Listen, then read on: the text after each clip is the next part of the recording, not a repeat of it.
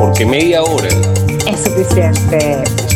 Buenos días, buenas tardes, buenas noches. Donde quiera que estés, bienvenido a tu podcast favorito. Con las locas imprudencias de Isabela Vecchionache y el letrado pragmático de Jonathan Lilue, quienes te traen en media hora música, películas, series nuevas, viejas y del más allá. Con ustedes, los chicos de media hora es suficiente.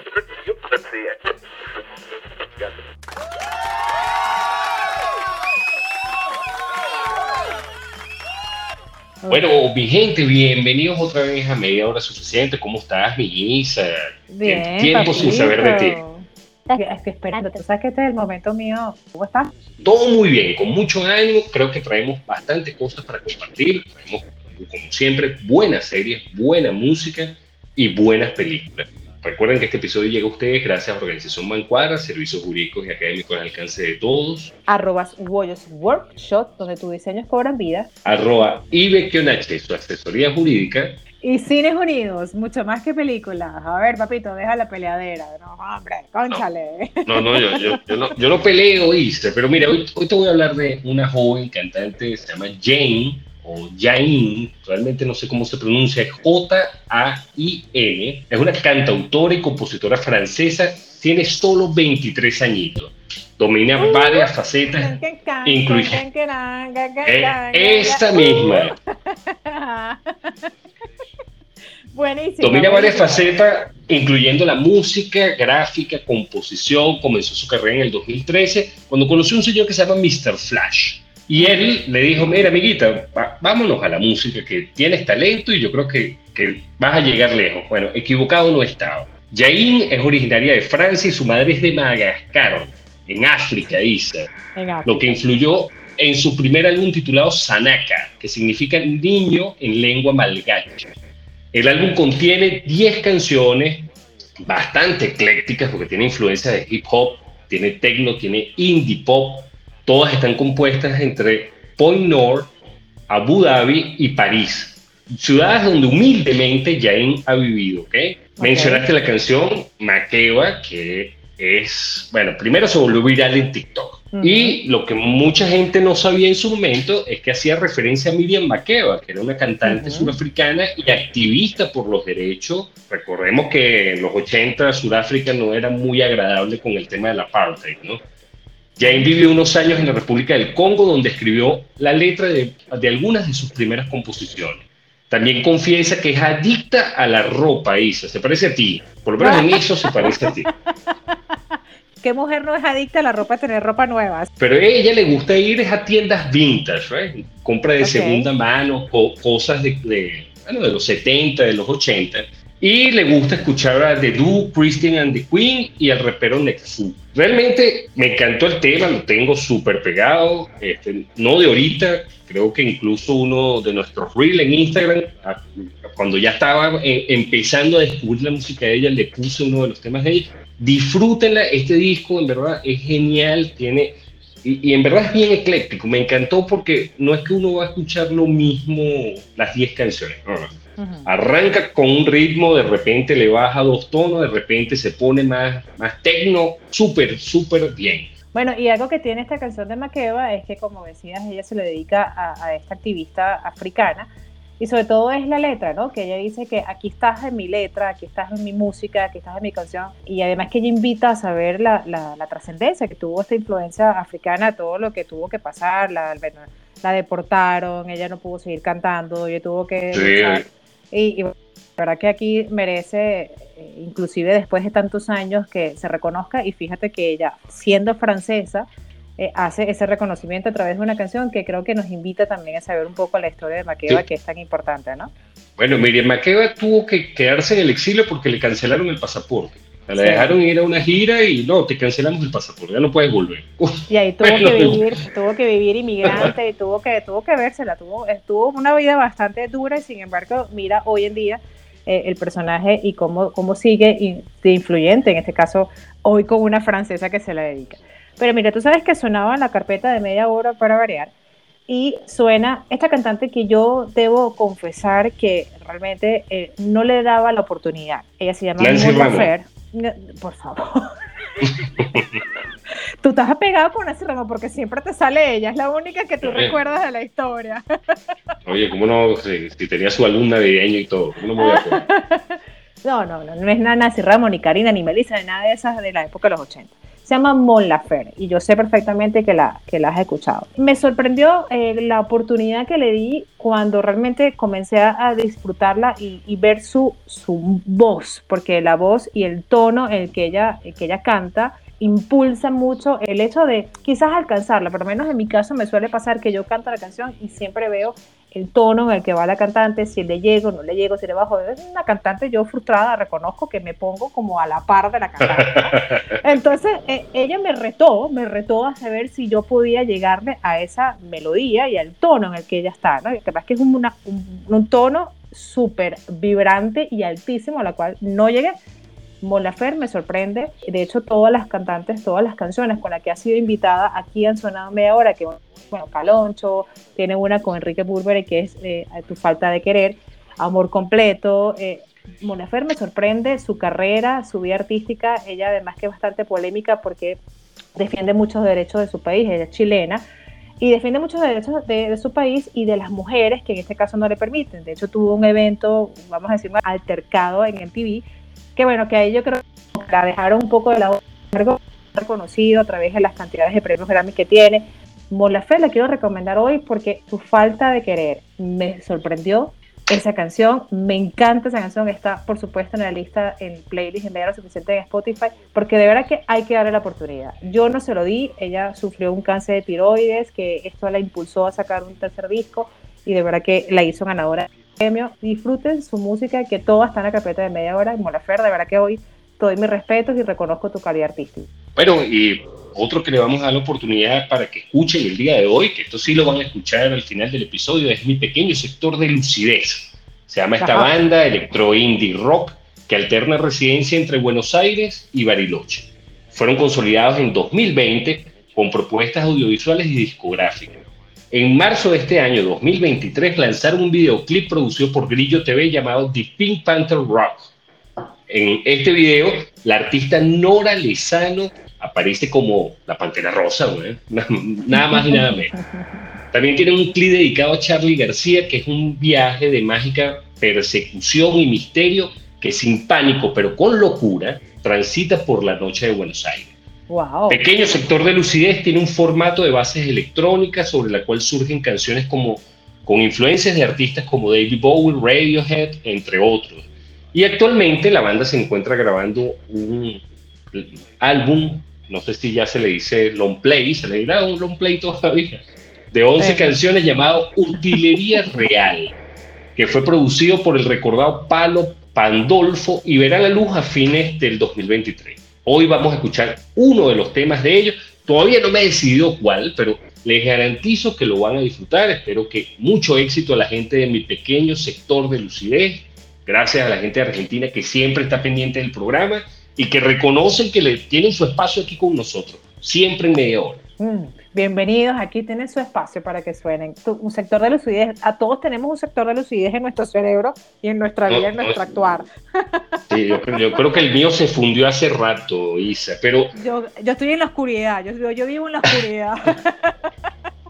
Pero mira, hoy te voy a hablar también, Isa, de una película que, que es interesante y yo espero que le den la oportunidad, porque hoy estamos en segundas oportunidades. Arrancamos con, vamos a dar la oportunidad de escuchar estas cosas y, de ver esta película. Se llama Nefarius. Ajá. Está disponible para alquilar en Apple TV. Un recluso que es condenado a muerte. hoy es el día de la ejecución de este recluso. Y llega el psiquiatra y tiene que determinar si él puede morir. En Estados Unidos, okay tiene disociación de algún tipo, tiene algún problema mental que no, no lo haga capaz, no puede ser ejecutado, aunque haya una sentencia firme para ese. Hasta aquí todo chévere, la película arranca un poco con esa idea, pero resulta que cuando empieza a entrevistar al recluso, el recluso le dice que él es un demonio, que, que ha poseído ese cuerpo. Empieza una lucha más dialéctica que de otro tipo entre el psiquiatra, tratando de determinar si este tipo me está engañando, este tipo está loco, porque además hay una particularidad, el psiquiatra es ateo, no es agnóstico, él es ah. ateo. no, no cree en Dios, no cree en demonios, no cree en nada de esto. Y se empiezan a suscitar una serie de situaciones que ponen en duda, bueno, la, la racionalidad del psiquiatra, pero realmente, ¿qué, ¿qué, es lo que me llamó la atención de esta película? Esta película está hecha por grupos católicos y es una película de terror, o sea, tiene algo de terror o algo de suspenso eh, en dark mood, pero está hecha por gente católica. La película tiene un mensaje, a pesar de que es el demonio el que está constantemente eh, interpelando al psiquiatra, le está mostrando cómo el mal se está apoderando del mundo y todo esto el mensaje es más bien, démonos cuenta de cómo el mal se está apoderando del mundo. Obviamente, por ser una película hecha por gente que tiene sus creencias en la religión católica, hablan de, del aborto y, cómo ellos ven que es malo, pero imagínate que el demonio te diga, síganlo haciendo, porque lo que están haciendo nos alimenta a nosotros. Interesante, a mí me gustó la actuación del tipo que interpreta al recluso Isa, espectacular.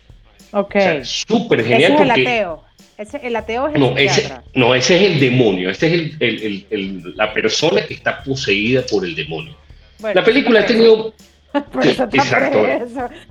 sí, bueno, cometió unos delitos que le merecieron la sentencia de muerte. Ahora, la película ha tenido muchas variopintas opiniones porque, este, a pesar de que es una película interesante, sin ponernos en plano críticos de lo que se dice o no se dice, la intención de la película es, interesante. O sea, ya, eh, por, el eh, tema. por el tema, claro, porque entonces el psiquiatra trata de ver si, bueno, este tipo está loco, este tipo en verdad, o sea, me está, me está rompiendo mi esquema de creencias. Claro. Pero adicional... eso de ateo, eso, eso es cuestionable, porque siempre el ateo dice, no, yo soy ateo, yo no creo en nada, pero siempre cree en algo creen en bueno, una de las cosas. Creen algo, una de las, eh, algo creen. No, bueno, claro, pero el ateo no cree en Dios. La, premisa del ateísmo es la no creencia en Dios. Pero incluso el, demonio dice algo interesante. Y tú crees que por no creer en Dios, tú te vas a salvar de lo que sucede en el mundo. bueno, en verdad, Verla tiene muy buenos diálogos, tiene, tiene muy buenas reflexiones, se crea o no se crea en Dios, se tengan posturas políticas pro aborto o en contra del aborto. Eh, es, para mí es irrelevante. La película ha tenido mucha repercusión porque a pesar de que no es mala, la han tratado muy mal la crítica y una de las cosas que se discute es más, bueno, por qué los liberales la, la critican y la tratan de tirar al piso y por qué los conservadores les gusta tanto. La película ha dado mucha discusión en las redes sociales, ha dado mucha discusión en la crítica y yo lo que los invito es verla. Me pareció que tiene diálogos bien complejos, bien interesantes. A veces, bueno, hacen reflexionar en algunos temas, se tenga la postura que se tenga. Nefarious está ahorita en Apple, en Apple Plus. No, no sé en qué otra plataforma podrá estar en el futuro. No creo que en ah. Netflix. no creo, está demasiado polémico para eso sí, sí, sí, a no le gusta. Si necesitan hacer algo polémico y estructurar su vida religiosa o no, vean esa película que les recomiendo a mi papito, pero yo les traigo algo fresco para que disfruten y en este caso también algo romántico, porque tú sabes, yo le meto un poco romántico cuando yo me meto, o sea, no hay quien me saque el papel, excepto venga una película de acción u otra que me saque de mis cabales. Esta película se llama Tacos, Tangos y algunas mentiras y está en Prime Video. Me llamó mucho la atención el nombre, te soy sincero, porque bueno, llama, llama, o sea, tacos tango, pero ¿cómo es esto? México y Argentina. Y sí, fíjate que cuenta la historia de Lu, ella junto con dos amigas tiene un bar y ella es la bartender del lugar. Entonces ella tiene ciertos inconvenientes económicos en el bar y ella... Eh, entonces, tú has tenido en tu vida, aquí hago un paréntesis, has tenido o te has acercado a alguien que haya tenido un reto. Si tú te acercas a esa persona o logras que te dé un beso, eh, pagas la deuda o te presta el carro o algo así. O sea, yo sí he tenido a nivel cercano un reto, obviamente eh, no en términos donde comprometa la integridad o la vida de la persona, pero sí un reto donde acercarte a la persona sea una apuesta. Esto no, nosotros jugamos truco, jugamos truco en la universidad, otras cosas. Yo Sí he tenido cerca que, que, es un reto y es un reto que incluso es, vamos a jugar el reto y, y, si gano, entonces me pagas y el reto eh, involucra emociones donde obviamente la persona que está siendo objeto de la, del, vamos a decir, del reto, desconoce, ¿no? Entonces se ve afectado obviamente cuando ve, bueno, yo simplemente yo era parte de tu juego, no era parte de eso. Y más o menos va eh, en esta línea, va esta película que está Tacos, Tangos y algunas mentiras. Esta muchacha compromete prácticamente eh, la deuda que tiene con, con su bar eh, en enamorar a un argentino súper malhumorado y que estaba por accidente en Ciudad de México. Entonces ella se, bueno, se emprende un viaje hacia Argentina tratando de pagar su apuesta con sus amigas de enamorar a este argentino. Y se encuentra con un argentino eh, súper eh, estructurado y muy cerrado, donde además eh, no podía permitir a su familia una persona que sea distinta a una nacionalidad argentina, sobre todo su familia. Entonces, la película va de eso, ¿no? Donde ella trata de conseguir y cumplir su reto y su juego y simplemente el argentino desconoce esta situación, pero prácticamente se convierte en una socia en el juego y entonces va bien. va bien. Se mezcla mucho, mucho el tango, se mezcla mucho el taco, porque obviamente es una mexicana tratando de enamorar a un argentino, te podrás imaginar argentino, yo amo los argentinos y sabes que tengo una historia con Argentina, pero obviamente no son tan fáciles de ese reto como que los hace imposible. Esta película está en Prime Video, se llama Tacos, Tangos y algunas mentiras. Está muy chévere, una cosa muy fresca. Después de la historia lingüística y, etimológica de la serie de, la película de Jonathan, se puede disparar algo, algo alocado como esta película. Está bueno. Y Barbie es el estreno de la semana en Cines Unidos, con un elenco genial que incluye en los papeles protagónicos a Margot Robbie y Ryan Gosling. La trama sigue a Barbie, quien se vuelve cada vez más humana y menos muñeca mientras viaja al mundo real para encontrar respuestas a sus preguntas. La película es una sátira bien construida que se burla de la falta de matices de los personajes Barbie y Ken, lo que la hace divertida, entrañable y mágica. No se pierdan estreno de la semana presentado por Cines Unidos. Disfrútenlo en la sala Cines Unidos. Tienen un combo espectacular dedicado a Barbie. Bueno, pero mira, estoy entusiasmado por esta serie que te voy a comentar, Isa. Voy a hablar un poco de historia primero. ¿no? En 1981 salió para mí una de las mejores comedias de Mel Brooks. Seinfeld. Yo estaba, una película. La película se llama History of the World, parte 1. Así se llamaba la película. O La loca historia del mundo. Esta película fue, fue súper agradable. Yo creo que la he visto como 20 veces por lo menos. Y era una comedia, era una película comedia dividida en cuatro segmentos principales. Uno era el, el que estaba ambientado en la Edad Media, entonces te, hacían, te echaban el cuento de, de, la Edad Media como le daba la gana a Mel Brooks, con humor todo loco, el Imperio Romano, la Inquisición Española y la Revolución Francesa. También pusieron como que unos pequeños sketches, que si de la última cena, hay una escena famosísima donde Moisés se para con los 15 mandamientos que estaban escritos en piedra, y se le cae una tablilla, entonces se le cayeron cinco, entonces, oye, él se queda viendo así y le dice, bueno, gente, traje los diez mandamientos, pues, o sea, no, no quedó de otra. Ok. E, esa película termina con una escena que era Adolf Hitler on ice, patinando sobre hielo, así como los shows que hace Disney y esto. Ajá. Pero esa película nunca llegó. O sea, ellos hicieron los avances de la, la loca historia del mundo, parte 2, y nunca hicieron eso. Estoy hablando en 1981. Bueno, después de 42 años, Tenía dos años. ¿Tú tenías dos años? Upa, ya saquen la cuenta, señores. Esa va a ser la trivia de esta semana. ¿Cuál, es la edad de Isa? Acabas de sumar dos años. ok. Bueno, 42 años después, Mel Brooks, como él comenta, lo llamó un tipo llamado Hulu, que es donde está ah. disponible esta serie, y bueno, decidieron sacar la History of the World Part 2, o la, historia, la loca historia del mundo Parte 2. Es una serie de ocho episodios donde, bueno, él cuenta nuevamente la loca historia del mundo. Ahora, ¿cuáles son básicamente los temas? La Revolución Rusa, la Guerra Civil Norteamericana, los últimos días de Jesús, eh, una una muy famosa senadora o diputada de Estados Unidos en el Congreso cuando la época segregacionista de, de los años 60, la época de la, la, lucha de los derechos civiles de las personas afroamericanas de Estados Unidos, cómo cuenta la historia de ella como si fuera un sitcom norteamericano de estos tipos Seinfeld. La serie no, no es tan graciosa como yo recuerdo la película, de por sí tuve que ver la película otra vez como para, para ponerme en, en contexto. Ok, este, qué bajado no, no me pareció tan cómica en, general, pero bueno, son ocho episodios, son casi cuatro horas. En las cuatro horas hay más o menos dos horas y media rescatables donde te ríes bastante. donde una de las cosas que me encantó es volver a ese humor irreverente, a veces irrespetuoso. Yo no sé cómo no han salido comentarios pidiendo que la cancelen porque, bueno, es Mel Brooks. Creo que por eso la gente lo, lo acepta, ¿no? ya, ya. Esta, esta leyenda que nos está entregando algo que tuvimos que esperar 40 años. Se las recomiendo en Hulu. ¿Y Hulu de verdad tiene que ver con el dueño? O sea, el nombre de Hulu no, no, el dueño. Eh, no, no, ese es el humor de Mel Brooks. Él dice, de por sí, ah. en, la primera escena él dice, yo le, lo único que pedía a cambio es que yo me quería ver igual que hace 40 años. Entonces lo ponen papeado, lo ponen tipo okay. Arnold Schwarzenegger y jovencito. Entonces, no, no, Mel Brooks es una leyenda hay muchas películas de él geniales, los productores. Realmente esta es una de mis favoritas porque además estaba muy chamo cuando la vi. sabes que esas películas te quedan toda la vida.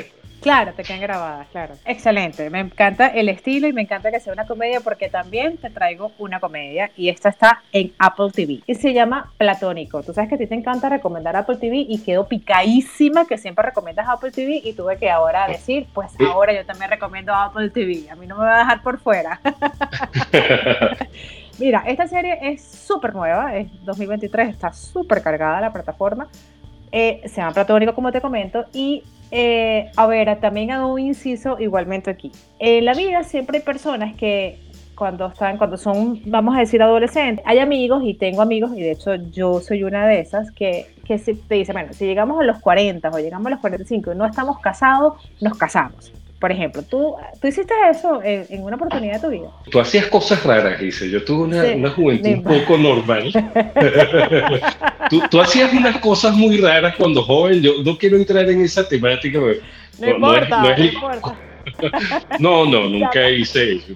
Tal vez a los 15 años, no, no recuerdo. No, yo sí lo hice totalmente. Y además que uno veía algunos... ¿Con cuántos, dice? ¿Cuántos están haciendo cola? No, no importa. Si me, si me, estás escuchando es el momento, ¿viste? Es el momento. Ok, bueno. Entonces, fíjate, esta serie va más o menos en esa línea. Son dos antiguos mejores amigos que, eh, bueno, ya cada uno hizo su vida, pero eh, llega un momento que uno de ellos se divorcia y se acerca nuevamente a ella. Eh, ella está perfectamente, vamos a decir, con una vida bastante estable, su relación está muy bien, o sea, un marido perfecto prácticamente, con sus hijos y todo, de verdad que está súper estable, en su mediana edad siente todavía amor y pasión por su pareja, pero bueno, llega su mejor amigo por el cual me comprometí siendo jóvenes que si llegábamos a esta edad y estábamos solteros teníamos que unirnos. Entonces, de ahí llega el llamado, no sé si se llama así, no sé si tú lo tuviste, no sé si se sigue llamando el amor platónico, porque ese acercamiento los desestabiliza a ambos. ¿Por qué? Porque tenían tantos años sin, en este caso, volverse a conectar como lo hacían cuando eran jóvenes, entonces ya ahorita están ambos estables, o ambos estables, uno de ellos no está tanto, e, e, ella lo apoya prácticamente, pero de una manera muy divertida y muy, vamos a decir, eh, una comedia con bastante química y yo diría que con mucha realidad, porque realmente ella plantea asuntos y temas actuales con preocupaciones cotidianas y un drama bastante divertido y atractivo. Entonces, claro, compenetra nuevamente. Y yo creo, sí, yo soy partidaria de la amistad, ¿no? Hay ciertas cosas que la amistad, bien sea de cualquier género, bien sea masculino o femenino, que tú compartes con tu amistad y no lo compartes con tu pareja, porque no quiere decir que tu pareja sea tu mejor amigo, suele ser, pero hay cosas de tu pareja que quieres compartir solo con tu amigo y eso lo hace atractivo y eso lo hace divertido. No con esto voy a comprometer la relación, todo lo contrario, porque incluso hasta lo nutre, ¿no? De esos momentos incluso donde tú compartes con tu amistad y hace que, que la relación vibre, incluso se estabilice y se obsesione también. Entonces de eso tratan. Estos dos mejores amigos que se encuentran después de una serie de tiempo donde ambos se prometieron estar juntos y ahora están en una etapa distinta de su vida. Muy chévere, de verdad muy entretenida. Son 10 episodios, está la primera temporada, ya está en estudio la segunda temporada, porque queda uno bastante picado, ¿no? Uno queda como que, ¿qué? ¿De verdad? ¿De verdad? No puede ser que así termine. Entonces, Bien, de verdad que está muy, muy, muy, muy amigable y muy fresca la serie. Platónico en Apple TV. No, bueno, yo la vi y hice, oye, vimos cosas distintas, pero eso es lo bueno de, las historias, ¿no? Que las historias tienen interpretaciones distintas. No me mató mucho, no me parece que sea tan cómica.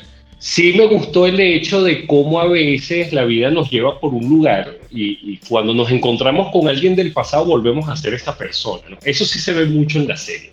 Ella tiene su familia, tiene sus hijos, tiene su matrimonio Y, y, cuando se reencuentra otra vez con Seth Rogen, primero que ellos dos me encantan, me encanta. Sí, es verdad.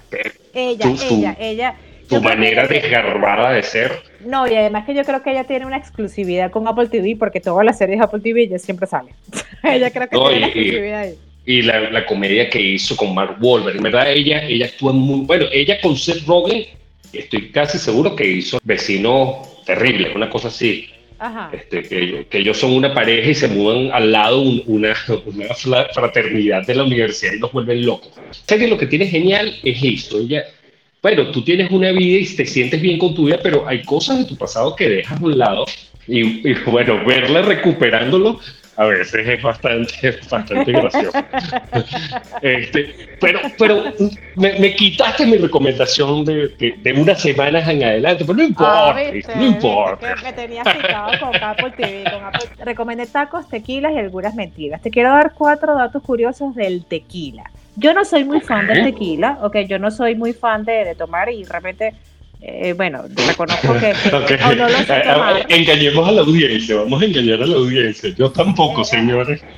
No, yo no, yo de verdad que lo, o sea, o no, o ya va, o, tengo un problema que no sé tomar tequila. No lo sé. Ah, pero con el tequila nada más, ah, ok. Ah, corrijo, corrijo. No, yo no tomo mucho, señores. No, mentira. Dije tequila, solo dije tequila. El, resto, el resto a la imaginación. A ver, cuatro importantes datos curiosos del tequila, porque me llama mucho la atención del tema de saber tomar tequila, porque yo sé que, yo creo, insisto, que no sé tomar el tequila. Primero se toma en un vaso y ese vaso recibe el nombre de caballito. ¿Y sabes por qué? Porque su boca siempre es más ancha que su base. Y ese, ese vaso de tequila no es un vasito de tequila, se llama así porque es un caballito, es como la forma de, de la boca prácticamente un caballito. El tequila es considerado la bebida de calidad porque no pasa por ningún proceso químico y por eso no genera ninguna resaca. No entro en este dato curioso, no entro aquí. Pero en sí pareciese que el tequila es considerado como la bebida más pura porque no te genera ninguna resaca, porque no pasa por ningún proceso que tiene que someterlo a algunos aditivos químicos ni nada por el estilo. Y el chupito de tequila, yo esto, esto ya es más fitness, ¿no? Esto es más fitness, creo que me voy a pasar al tequila. Tequila contiene 64 calorías. O sea, ¿tú qué dices que las bebidas blancas, que las bebidas blancas no engordan? No, todo lo contrario. La tequila es una de las que más engorda. 64 calorías, un chupito de tequila. Esto no es fitness, nada que ver. No voy a tomar tequila. Cancelado. Ya, listo. Bueno, y los que, si no quieren resaca, está el cucuy de penca, que en teoría no debería dar resaca tampoco. Game over.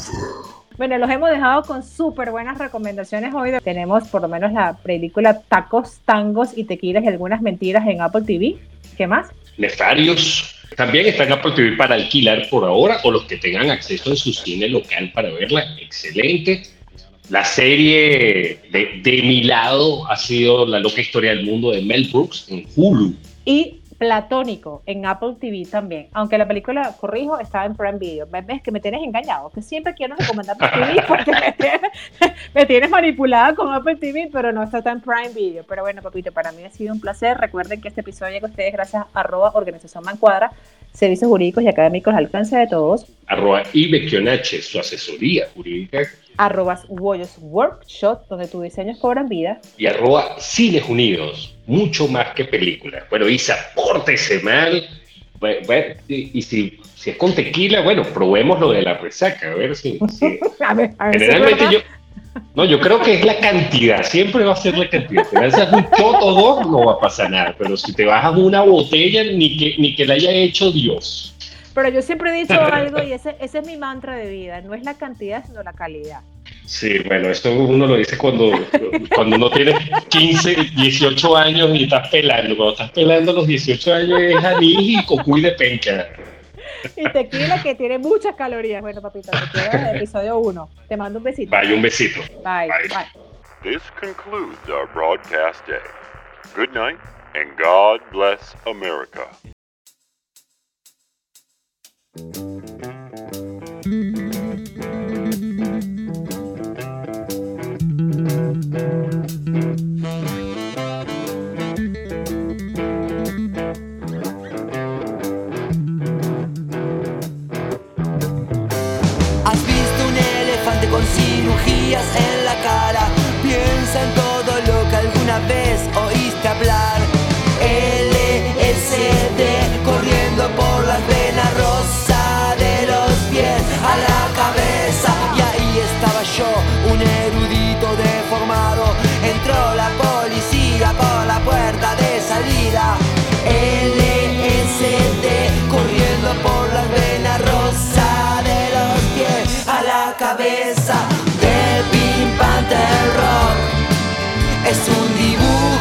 situación.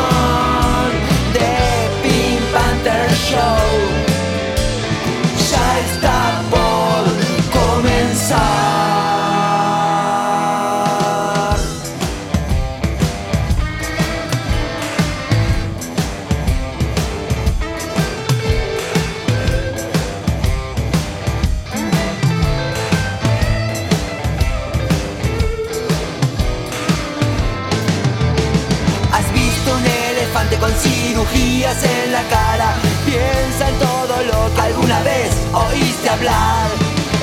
LSD corriendo por las venas rosa de los pies a la cabeza. Y ahí estaba yo, un erudito deformado. Se fue la policía con dos carros y un tranvía. LSD corriendo por